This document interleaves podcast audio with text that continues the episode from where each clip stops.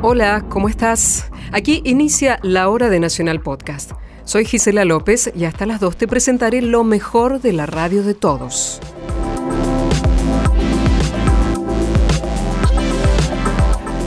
Como ya sabes, todo lo que suena en este programa podrás volver a escucharlo cuando quieras. Solo debes acceder a radionacional.com.ar o a través de cualquier aplicación de podcast de Android o iPhone.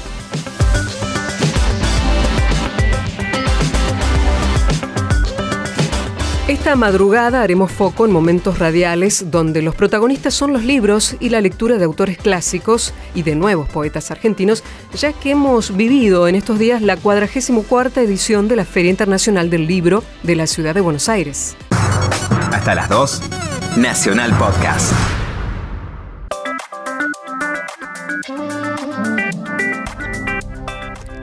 Cada martes a las 20, Iván Noble hace su programa cuánto cuesta este capricho en Nacional Rock FM 93.7. Y existe una sección, con buena música como compañía, donde Noble lee poesía y muchas veces son clásicos de la literatura, como estos textos de uno de los dramaturgos más influyentes del siglo XX, el poeta alemán Bertolt Brecht.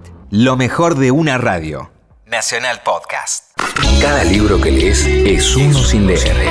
¿Cuánto cuesta? ¿Cuánto cuesta este capricho? ¿Cuánto cuesta este capricho? 93.7 Nacional Rock. Bueno, este programejo tiene la costumbre de, de leer un ratito, de leer libros. Siempre tratamos de hacerlo sin engolar demasiado el asunto, ni subirnos a ninguna biblioteca, ni nada. Simplemente traigo los libros que me gusta leer en mi casa y por una cuestión de, de tiempos radiofónicos, en general son poemas. Me gustaría mucho traer novelas y, y otro tipo de relatos, pero probablemente ustedes se dormirían antes de la página número 6. Así que hoy traje a un señor que se llama Bertolt Brecht y que es probablemente el, poeta alemán más conocido, director teatral, además dramaturgo, creador de la ópera los tres centavos, tal vez sea su obra cumbre. Eh, y tiene un libro de poemas que se llama 80 poemas y canciones, que yo compré hace un tiempo y que atesoro porque tiene, tiene algunas poemas, algunos poemas muy lindos y tenía ganas de leerle, de leerles algunos. Si quieren saber algo de la historia de él, bueno, eh, nació en el 98, 1898. Eh, sus primeras obras muestran la influencia del expresionismo. Eh, escribió esto, bueno, lo que les decía, la ópera de los dos centavos, no tres centavos, bestia. La ópera de los dos centavos fue su éxito teatral más importante. Eh, él era un tipo, era comunista, un comunista bastante militante en su época, y ustedes imaginarán que ser comunista eh, después del ascenso de Hitler era un poco más complicado que, dejar la selección argentina. Eh, era un poquito más eh, peliagudo el asunto, así que el muchacho se tuvo que ir. Eh, hizo sus petates y se fue a, Dinamarca, a, Escandinavia. después se, se estableció en California en el 41 y ahí incluso escribió algunas cosas para Hollywood. Hay un poemita acá que habla de, su experiencia en Hollywood y que voy a leer en un ratito. Pero primero vamos a leer uno que se llama Los grandes hombres. Los grandes hombres. Y dice así. Los grandes hombres dicen muchas tonterías y toman por estúpida a la gente. Te quedó claro, ¿no? Bien, así empieza. Y la gente los deja hacer y no dice nada. Y mientras tanto pasa el tiempo. Los grandes hombres beben y festejan llenándose la panza. Y la buena gente escucha sus hazañas, sentada a la mesa de sus casas. Si bien es cierto que Alejandro Magno se moría por tener a Babilonia a su merced, hubo otra gente en cambio que no la precisaba. Por ejemplo usted. El gran Copérnico apenas si dormía, por no soltar de la mano el planisferio, y calculó. La Tierra se desplaza alrededor del Sol. Ahora el cielo no tiene más misterios. El importante Bertolt Brecht, dice Bertolt Brecht, no comprendía las cosas más sencillas, pero reflexionaba sobre las más complejas, como el pastito, y le cantaba loas a Napoleón, el Grande, por su apetito. Los grandes hombres se las dan de sabios y hablan a gritos como las palomas. A nuestros grandes hombres hay que honrarlos, pero nunca creerles ni una jota.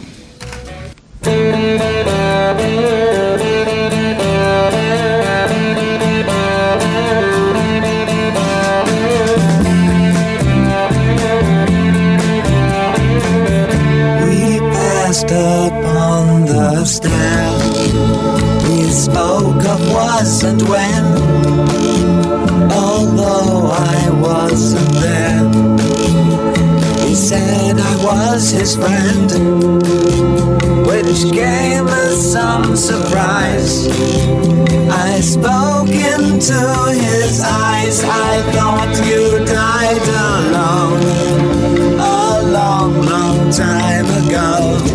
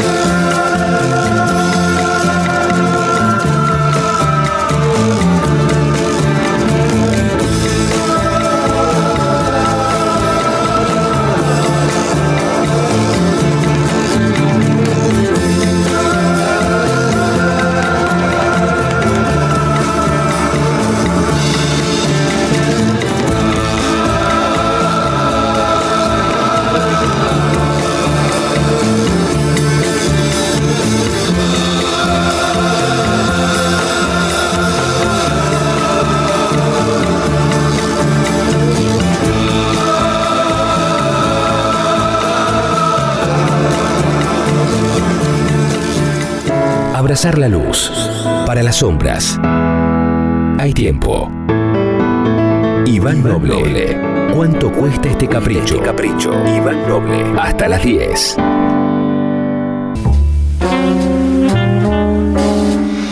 vamos a leer un poquitito más de Bertolt Brecht. En este caso, dos poemas muy, pero muy cortitos. Casi podrían ser un haiku. El primero se llama La Máscara del Mal y dice así. Sobre mi pared hay una máscara japonesa de madera. Es la máscara de un demonio del mal pintada en laca dorada. Lleno de compasión observo las venas hinchadas de las sienes que revelan el esfuerzo que exige ser malvado. Y el segundo simplemente se llama Hollywood, como les contaba el tipo entre uno de sus exilios fue en Estados Unidos y se fue a Hollywood donde estuvo escribiendo algunas cosas para la industria. Y miren cómo define a Hollywood, en cuatro líneas. Todas las mañanas, para ganarme el pan, voy al mercado donde se compran las mentiras. Y lleno de esperanza, me coloco en la fila de los vendedores. Bertolt Brecht, Hollywood. Y lo mismo podríamos decir los cantantes.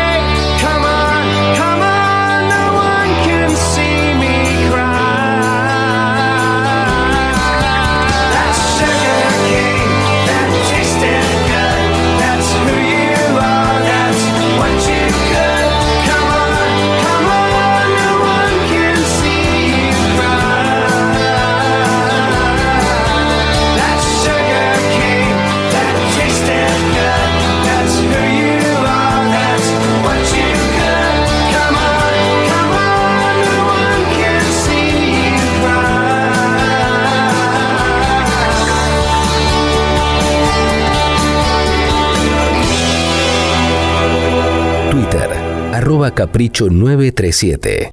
Cada libro que lees es uno sin leer. ¿Cuánto cuesta? ¿Cuánto cuesta este capricho? ¿Cuánto cuesta este capricho? 937 Nacional Rock. Pensamientos de una bata clana durante el striptease. Mi destino en este mundo de mierda es ser del arte la última sierva, para que el hombre obtenga su placer. Pero si realmente quieren saber qué es lo que siento cuando me desvisto con hábil movimiento y luz dorada durante este, durante este larguísimo striptease, lo que yo siento es nada. Ya van a ser las 12. Pierdo el tren. El queso es mejor en el otro almacén. Y la gorda dijo, esto termina mal. Él tiene un arma y la va a usar. Bertolt Brecht.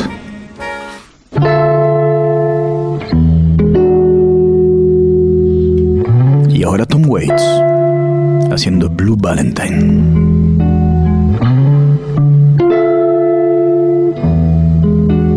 She sends me blue valentines all the way from Philadelphia to mark the anniversary of someone that I used to be.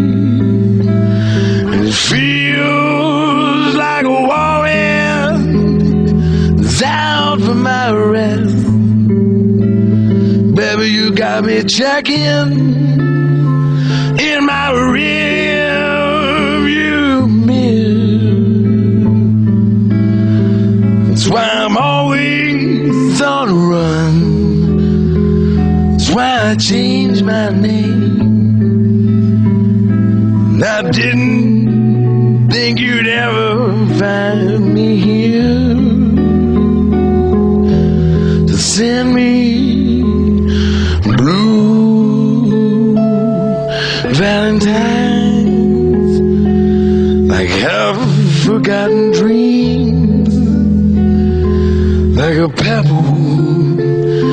My shoe as I walk these streets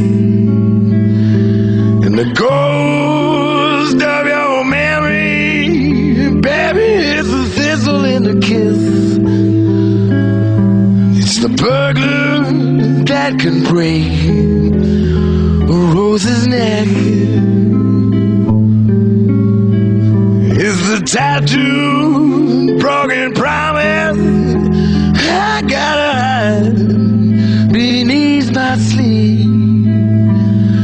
I'm gonna see you every time I turn my back.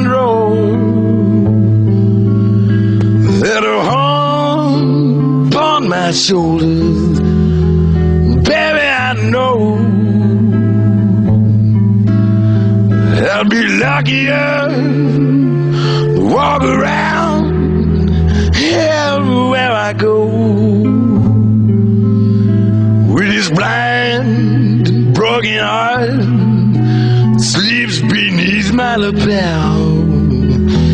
Instead, these blue valentines to remind me of my cardinal sin. I can never wash the guilt or get these blood stains off my hands. The taste these nightmares go away. And I cut my bleeding heart out every night. And I'm gonna die just a little more on each St. Valentine's Day. Don't you remember? I promised I would write you these blues. Todo el material radial que destacamos hoy aquí podés volver a disfrutarlo en cualquier ocasión y en cualquier lugar. Solo entra a radionacional.com.ar o por tu aplicación de podcast favorita. Nacional Podcast. Nuevo programa. Un día como hoy, el mundo se enteraba de la elección de Gabriel García Márquez como Premio Nobel de Literatura. Cabo te mandó de Estocolmo un poco de cosa muy linda, una mariposa amarilla y mucho pescadito de oro. Las letras de Latinoamérica festejaban con emoción. El propio Gabo, al saber la noticia, solo hizo gala de la simplicidad de su pensamiento. El premio Nobel pesa como responsabilidad, pero, y eso es para bien, pesa para mal por la enorme cantidad de fama suplementaria que trae y que, en fin, yo creo que para mí no era necesaria. La ceremonia de entrega sería en diciembre. Pero el autor de Cien años de soledad tenía una cuestión no resuelta con el uso del frac para semejante ocasión protocolar. Lo que más me molesta del frac además es que es un, no es ni siquiera un traje nacional de ningún país, es un traje de clase, de una clase que no es la mía, a la cual no he pertenecido y contra la cual estoy. Ahora bien, si no hay más remedio, pues me lo pondré porque creo que lo que puedo decir en el foro de la Academia Sueca en el momento de la recepción es más importante que la duda de si me pongo o si no me pongo el frac. De todas maneras, si me lo pongo, llevaré una rosa amarilla que es el conjuro de todas las malas suertes que puede haber. Porque de todas maneras, yo siempre he pensado que el frac es de mala suerte. Porque la única vez que he visto a alguien con frac era un muerto, era un presidente de la República muerto. Gabo pasó a formar parte del selecto grupo de plumas de los seis premios Nobel de Literatura latinoamericanos. Gabriela Mistral, Miguel Ángel Asturias, Pablo Neruda, Octavio Paz y Mario Vargas Llosa. Tenía el prodigioso don de contar. Muchas veces tuvo que explicar qué era ese realismo mágico en el que encuadraban sus obras. Yo siempre he dicho que lo que más me aprecian a mí es mi imaginación y yo creo que no, yo lo que soy es un realista terrible. No logro inventar nada. Todo lo que invento ya está hecho por la realidad. El 8 de diciembre de 1982 llegó la tradicional ceremonia de la Academia Sueca de los Premios Nobel. Y García Márquez fue el único de los premiados que no vistió el frac protocolar. Con su liqui liqui blanco de lino, ropa de gala en su Caribe continental y una rosa amarilla en la mano, recibió la distinción del rey de Suecia. Je vous présente les félicitations les plus cordiales de l'Académie suédoise vous invite à recevoir le prix Nobel littérature des de Sa Majesté le Roi.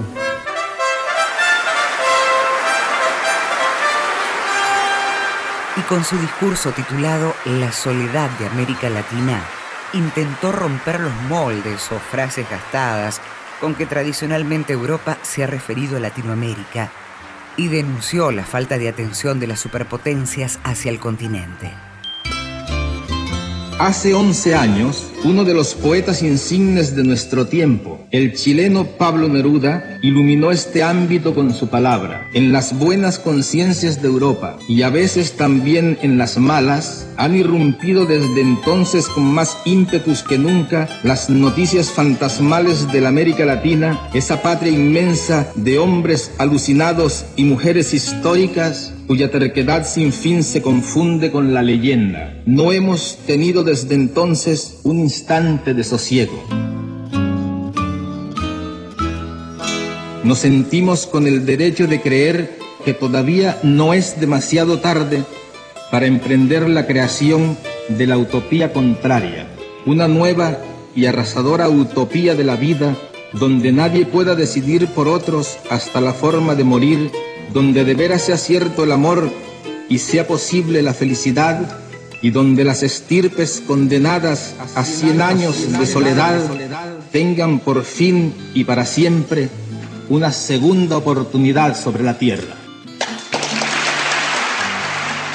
Fue el escritor de América, el contador de maravillas, la voz nostálgica de su fantasía cierta.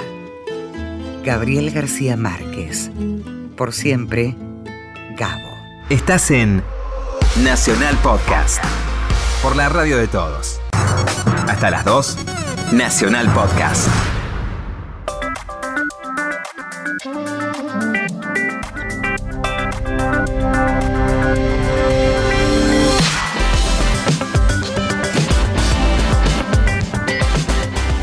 En AM870 los martes a las 0 hora Comienza Resaltadores, programa sobre libros, lecturas, escritores y también críticas literarias, siempre a cargo de Gustavo Noriega y Luciana Vázquez. Esta vez oiremos a quien fue una invitada a la Feria Internacional del Libro de este año en el espacio dedicado a la diversidad sexual llamado Orgullo y Prejuicio. Ella es la docente, poeta y filósofa Silvina Giaganti, quien leyó parte de su obra Tarda en apagarse por la radio de todos. Estás en Nacional Podcast.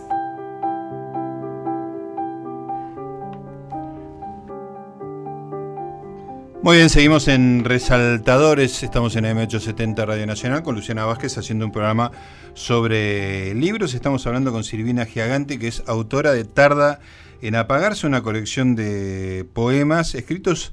Yo lo estaba conversando con Silvina hace un rato y antes todavía con Luciana, que tiene un estilo muy, muy eh, sofisticado en el siguiente sentido. Parece tan poco sofisticado que es muy complicado llegar a ese punto, digamos, ¿no? Tiene, tiene tan poco artificio este, que para llegar a ese no basta, si vos eh, haces eh, la literatura suelta, digamos, escribís de un, de un tirón, te da una cosa parecida que no tiene nada que ver con eso, ¿no? Este, le decía a Luciana que tiene como un lenguaje muy coloquial, muy llano, este, y el lenguaje coloquial es muy difícil de convertirlo en literatura. Y es justamente el triunfo de, de, esta, de estas poesías tuyas, porque agarran esa sencillez y la convierten en literatura. Y realmente tiene momentos muy emocionantes y, y de un nivel de exposición personal este, que poca gente puede afrontar y Silvina es una de ellas. ¿Nunca tuviste temor en, en la exposición? Este, ¿Es un tema superado para vos? No, no tengo temor en la exposición porque imagínate que salí del closet a los 14 años, aunque después de salir del closet a los 14 años como una necesidad y por, producto de, de una angustia que me quemaba, con el tiempo me fui dando cuenta sobre ese piso de que la sexualidad es algo muy... Eh, es algo mucho menos lineal que lo que, que lo que parece ser y, que, y, que, es mucho más complejo que lo que parece ser y que, y que, y que no sé muy bien quién soy todavía a la edad que tengo y que no, so, no sé muy bien quién soy no solo sexualmente sino en ningún aspecto de mi vida, ¿no? Pero bueno, a veces hay que, hay que, hay que mm, hay que, hay, que, hay, que, hay que tomar decisiones y una de las decisiones más fuertes que a mí me tocaron fue salir del closet a los 14 años, digamos. Y entonces me parece que ahí está la semilla de que realmente a mí exponerme no me dé no me dé demasiada vergüenza, digamos, ¿no? Este, igual estos 24 poemas, que sin duda son autobiográficos y sin duda hay un yo que habla, este, están bastante tamizados eh, por los recuerdos, que no siempre son Claro. fieles, digamos, a lo vivido, eh, y por sensaciones que no siempre son fieles a cómo efectivamente las viviste, este, y atravesado por relaciones este, que no son exactamente fieles a cómo las puedo llegar a describir en alguna línea de alguno de los Claro. poemas. Silvina, una, una de las cosas que me llama mucho la atención es que eh, vos muy naturalmente identificas el grado de exposición personal con un grado de, de- de exposición de tu condición de género. ¿no? Ajá. Y yo lo que veo es otro tipo de Sí. exposición. Por ejemplo, tu relación con esa madre, ¿no? con una madre un poco ausente, un poco iletrada, un padre, muy, un padre muy particular, también una relación que uno no termina de descifrar bien, pero es inquietante. Eh, un entorno social de, un sector más vulnerable, un ascenso social tuyo. Hay otros eh, elementos de esa exposición que para mí son más inquietantes que el del género, que de alguna manera se ha convertido en un lugar casi aceptado, ¿no? Ese nivel de exposición. ¿Cómo lo vivís vos? Estoy completamente de acuerdo con vos. A los 14 años fue un cimbronazo. Este, ese cimbronazo no me sigue acompañando claramente, este, pero lo, lo- lo recuerdo como algo que este, fue importante para mi vida, ¿no? Este, que, que- que desencadenó muchísimas turbulencias y muchísimos reacomodamientos personales y familiares. Ahora bien, eh, la relación con la madre, la relación con el padre, la relación mismo con el barrio, que es el primer poema del libro, eh, mm, eh, están llenos de contradicciones. Vos lo llamás inquietantes, sí, son inquietantes y están llenos de contradicciones. No hay ningún eh, lugar del mundo en donde yo no encuentre contradicciones, ¿no? Y no hay ningún lugar en donde me pare o no hay, o no hay ninguna etapa de mi biografía en donde diga, este momento estuvo eh, limpio de contradicciones. Como si no pudieras decir, fui plenamente feliz, fui plenamente aceptada, en eso no está en ningún lado, ¿no? Fui plenamente feliz y fui plenamente aceptada, no está en ningún lado. El otro día estuve leyendo un libro que me, este, me, me- sigue acompañando, que es en realidad un documental de Lori Anderson que se llama Heart of a Dog.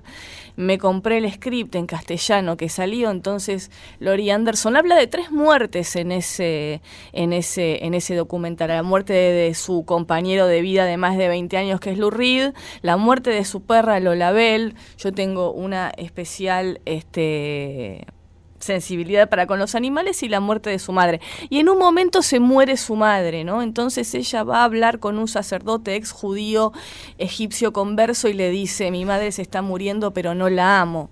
¿Qué hago?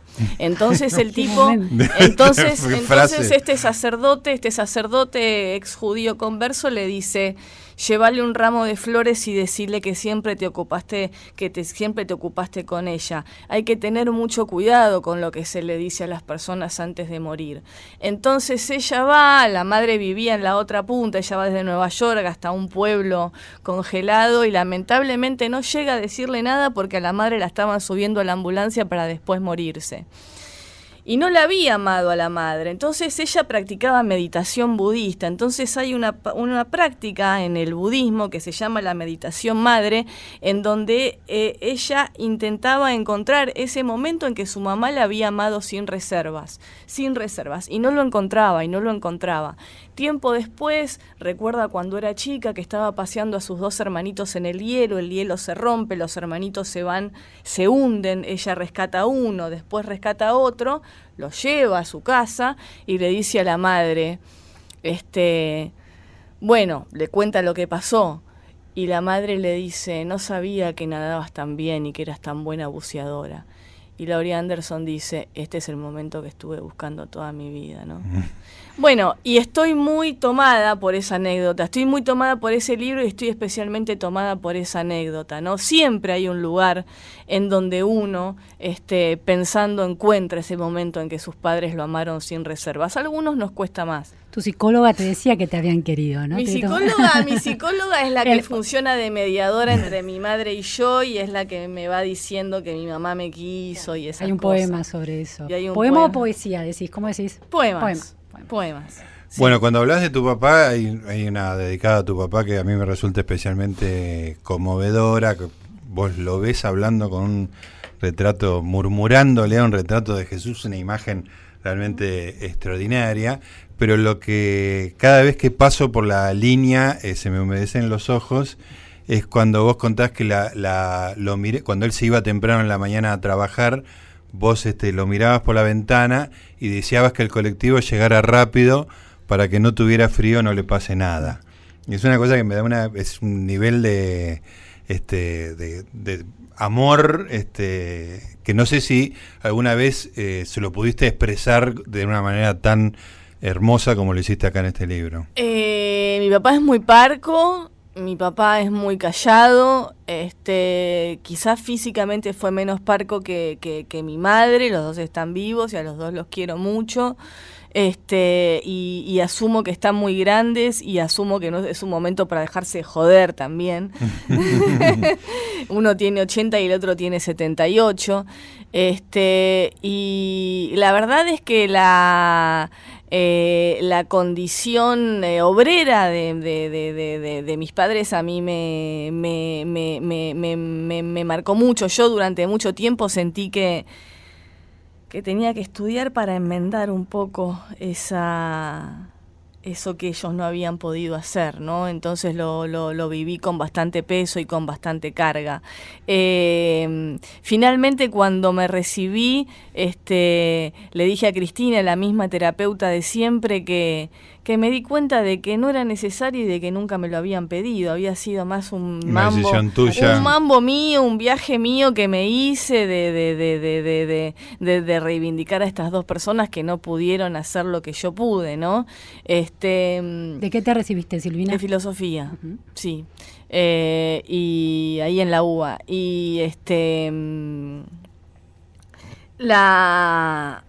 La, el, el- el- el- el paisaje el paisaje económico y el paisaje social en el que en el que me crié no es un paisaje social y económico dramático como pueden vivir otras personas porque la pobreza es otra cosa pero era un paisaje social y económico bastante austero y con miras bastante cortas y todo el tiempo luché para no ser eso. Entonces, este, todo el tiempo estás como en una tensión con tus padres porque los querés y a su vez nos querés ser ellos, ¿no?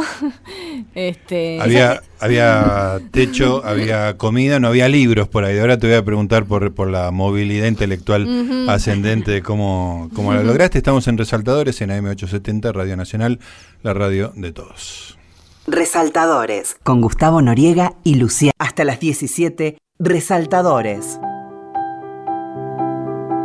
Muy bien, seguimos en Resaltadores, estamos en AM870 Radio Nacional hablando de libros, estamos hablando con Silvina Giaganti y te preguntaba, bueno, así describías un hogar con comida, con techo, eh, con calor, pero que con un ambiente, con pocas miras, dijiste, me imagino este, pocos libros y que vos este, tomaste una decisión ahí este, casi tan desafiante como la de salir del closet, que es este, en- entrar en una carrera absolutamente intelectual. ¿Cómo, cómo, cómo pegaste ese salto? Ese salto lo pegué porque en principio cuando era niña eh, mi- mi- mis tíos, un tío varón y una, y una tía mujer que, que también tenían trabajos muy módicos. Mi tía era este costurera y mi tío trabajaba en, en, en la aseguradora El Comercio, este, pero tenían algunas inquietudes, tenían algunas inquietudes y se avivaron, se avivaron de que me gustaba leer, se avivaron de que iba a la casa de ellos y en vez de dormir a la noche agarraba Ajá. un librito, agarraba otro librito. Entonces a- ahí a partir de ese momento los regalos de Navidad y los regalos de Ah. Reyes y los regalos de cumpleaños dejaron de ser joggings, ropa y empezaron a hacer libros, ¿no? Libros para niños, Elsa Bornemann, Paul Divir, Claro. Marco de Nevi, para esa edad, digamos. Este, y ahí es como que yo me sentía que vivía en un mundo tan acotado y tan silencioso, porque aparte mis padres eran como muy minimalistas con el lenguaje, ¿no? Éramos como mónadas moviéndonos dentro de una casa de 80 metros, pero sin demasiada comunicación. Entonces la literatura, a mí todo ese flujo de palabras, a mí me llenaba lo que en otro lado no aparecía. Entonces, este, me volví medio adicta a leer, me volví medio adicta a leer, este, y además era un marco contenedor para mi vida y sentía que aprendía cosas y que había otros, mo- otros mundos posibles. Eh, ya en la adolescencia este, tomé la decisión de ir a un taller literario. Ah, mirá. ¿sí? Que imagínate que era un mundo sin medios digitales. Compraba Clarín, el suplemento Cultura que salía los jueves y salía todos los jueves un recuadrito mínimo a la derecha de un tipo que daba un taller de escritura y eso era todo lo que Claro. sabía. Lo llamé por teléfono y fui ¿Quién era, Silvina? ¿Eh? ¿Quién era? Eh, Miguel Ángel Gropo se llamaba, alguien que nunca más este, volví a escuchar en ninguna parte. Eh, daba daba eh, su departamento lo tenía en Quintino, Bocayuba y Avenida Independencia en el piso 14. Y ahí estuve un año, escribí, me hizo conocer algunos poetas, nos hizo conocer algunos poetas, me hice muy amiga de una chica de mi edad con la que después nos hicimos amigas. Ella vivía en Catalina Sur, yo vivía en Avellaneda todavía, por supuesto, y ahí este, nos hicimos amigas y empezamos a circular por unos incipientes, año 94, estoy diciendo, unos incipientes ciclos de lectura que había en. San Telmo. Este, y ahí nos empezamos a pasar información y ella me daba Pizarnik y yo le daba Salinger y ella me hacía escuchar música como Cocteau Twins o The Cure y yo Leonard Cohen, todo, todo, todo esa, esa o íbamos a ver ciclos de cine alemán, por ejemplo, Wim Wenders. Bueno, nada, y ahí, ahí, em- ahí empezó, ahí empezó la fuga hacia Capital Federal, ¿no? Primer ascenso. Ahí empezó la fuga hacia Capital Federal, ¿no? Eh, ¿Y de, y de la filosofía a la poesía, ¿cómo, cómo se da ese salto? Porque pudiste haber quedado en un, en un lenguaje mucho más racional, Claro, más, más académico. Eh, mira, la cosa fue así. Yo en realidad empecé letras. Empecé letras y me acuerdo que empecé una materia que se llamaba Teoría y Análisis Literario con Panesi. Y empezaba por cualquier lado. Empezaba por cualquier lado. Con todo respeto, nos empezaron a hacer leer a Saer. Y yo soy una persona como bastante, ¿cómo te puedo decir? Ahora ya no tanto, pero como esquemática. Entonces yo decía, yo quiero empezar por el principio de las cosas. Yo quiero empezar por el principio. Esto no estaría empezando por el principio de las cosas si me dan a Saer. Entonces, Es una gran idea. no, no, pero imagínate. ¿Cuál es el principio, Venía, de no? un, venía, venía de un colegio, medio pelo de Avellaneda, Elenca de Avellaneda, venía a hacer ese escena Avellaneda, con toda la garra del mundo, pero con muchísimas lagunas, ¿entendés? Entonces yo decía, yo necesito cronología, yo necesito que los problemas, ver cómo se encarama un problema sobre otro históricamente. Claro. Y la literatura tiene un- una tiene una cronología histórica, la- no, no digo, entonces Sí, es como, discúlpame, pero es como empezar a ver cine con Godard. Vos para ver qué es lo que rompe Godard, tenés que haber visto todo el cine clásico. Sí, sí, sí, ¿no? sí. Para que, que viene Godard y hace otra cosa que rompe con todas las reglas anteriores. Eso es lo que quiero decir. Ese es el ejemplo que quiero dar. Entonces, no, con todo respeto por Saer, no me entraba que entremos por ahí. Entonces me, fui al departamento de filosofía y pedí un programa. Entonces el programa decía historia de la filosofía antigua, Era historia de la filosofía medieval, historia de la filosofía moderna, historia de la filo- ¿Cómo nace una vocación? filosofía contemporánea. Esto es lo mío. no sé, Ordenado. Sí, or- quizá por, por, por eh, quizá, quizá simplemente por este inseguridad, ¿eh? Porque sí. si yo fuese una mina más segura, digo, bueno, entramos por Saer. Pero en ese momento quise era una chica demasiado insegura y yo necesitaba Estaba- bases sólidas. Estaba ¿entendés? rompiendo muchos mundos, digamos. Estaban Claro. rompiendo muchos Sí. mundos, ¿entendés? Entonces ahí me cambio a filo. Sí. Y ahí me cambio a filo y empiezo a ver historia de la filosofía antigua y empezamos con los presocráticos y empezamos con Parménides y seguimos con Heráclito y seguimos con Platón y seguimos con Sócrates y después cómo los medievales encaraman sus problemas basándose en los, basándose en los problemas de los antiguos y así. Sí, la ilusión de un universo bajo control, ¿no? Estaba todo en movimiento, eso no. Yo soy una Claro. persona controladora, esto lo puedo decir muy retrospectivamente. No sé si en el momento en que fui a buscar el programa de filosofía ya había en mí una persona controladora, pero sí había una persona que sabía que tenía muchas lagunas educativas. Este, y que yo quería subsanar y que quería hacer las cosas bien. Persona responsable, y me pare- ¿no? Y me Responsable, parecía bueno. que cronológicamente era la mejor manera de hacer una carrera. Silvina, tengo una, una pregunta formal, eh, porque tu poesía no tiene rima, como la poesía actual, que no, la, la rima no es absolutamente superflua, claro. ¿Por qué la decisión de publicar como poesía, con oraciones eh, interrumpidas o quebradas arbitrariamente o no, eso lo dirás si hay alguna lógica, en lugar de publicar poema en prosa, o sea, oración tras oración, respetando el final del renglón? ¿Por qué, por qué esa necesidad? Yo creo que cuando lo leo, porque la poesía todavía es, es una de las, de las pocas disciplinas que conserva este, la lectura en vivo y en directo, digo, son muchos más los poetas que leen y son muchos más los ciclos de lectura con poetas que con, que con, que con gente que escribe prosa. Eh, creo que la, la, la, la poesía y, y- y- y- y- y los cortes de verso generan una musicalidad que a la prosa le cuesta generar. ¿Sí? O sea, que, que el Este, sentido se completa escuchando y, a- y diciéndolo en voz alta. se completa escuchándolo y diciéndolo en voz alta. Oh, pero no, que no necesitas de mí para hacerlo. Podés hacerlo Puede vos ser, en tu en casa tu leyendo. claro. Claro. Podés hacerlo vos en tu mente leyéndolo, digamos. Este, y además creo que la prosa tiene una diferencia muy grande con. Yo escribo prosa. De hecho, el año que viene voy a publicar un libro de relatos y creo que la prosa y la poesía se diferencian en que la poesía es como una casa más vacía con pocos elementos, mientras que la prosa es una casa llena de elementos.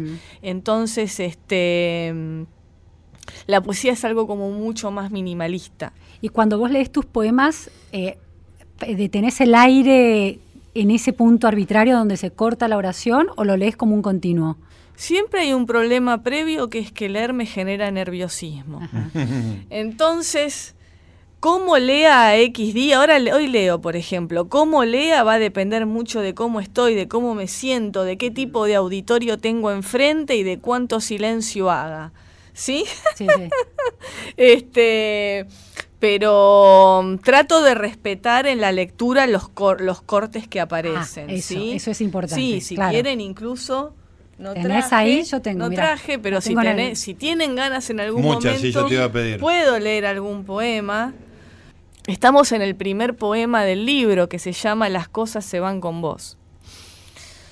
En las fotos familiares que guardo, estoy arriba de un triciclo, una bici, un auto a pedales. Tenía ocho, nueve años y a mi papá le pedía que me llevara a andar en bici, en karting, en moto. En el Ital Park me gastaba la chequera de los juegos. En la pista de Indianápolis me estaba preparando para un movimiento que ahora veo no termina nunca. A los 20 me fui de casa, porque del barrio hay que irse rápido. El 98% de las familias son disfuncionales, mi papá. Traía plata a casa pero cenaba. En otro cuarto y cuando subíamos al colectivo se sentaba lejos de mí, aunque tuviera espacio. Del barrio hay que irse, sigo diciendo, para eso tomé envión y cocaína, pero como me dijo mi tío, que está muerto, te vayas a donde te vayas, las cosas se van con vos. Siento que estoy llena de vida y también que no lo soporto. Del barrio hay que irse, sigo diciendo, aunque yo ya me fui. Silvina Giaganti leyendo del libro Tarda en apagarse acá en Resaltadores, en AM870, Radio Nacional.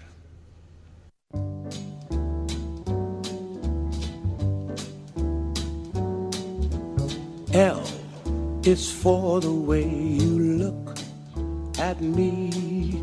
Oh, o is for the only one I see. V is very, very extraordinary. E is even more than anyone that you adore can love, is all that I can give to you. Love is more than just a game for two. Two in love can make it. Take my heart and please don't break it. Love was made for me and you.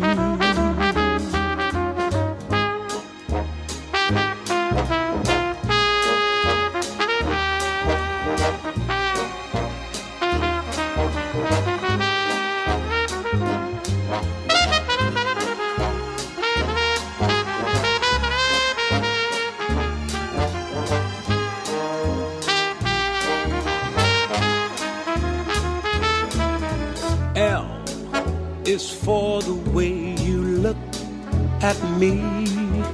Oh, o is for the only one I see. V is very, very extraordinary. E is even more than anyone that you adore can love. Is all that I can give to you. Love is more than just a game for two. Two in love can't make it. Take my heart and please don't break it. Love was made for me and you. Love was made for me and you. Love was made for me and you.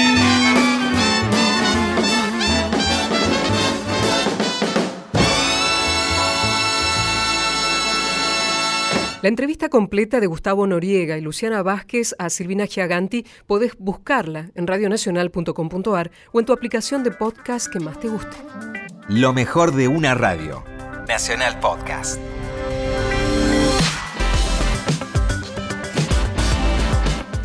Y de esta manera concluye esta hora de Nacional Podcast Presenta. En la producción general, Diego Mintz. La operación técnica, Esteban Villarruel. Yo soy Gisela López.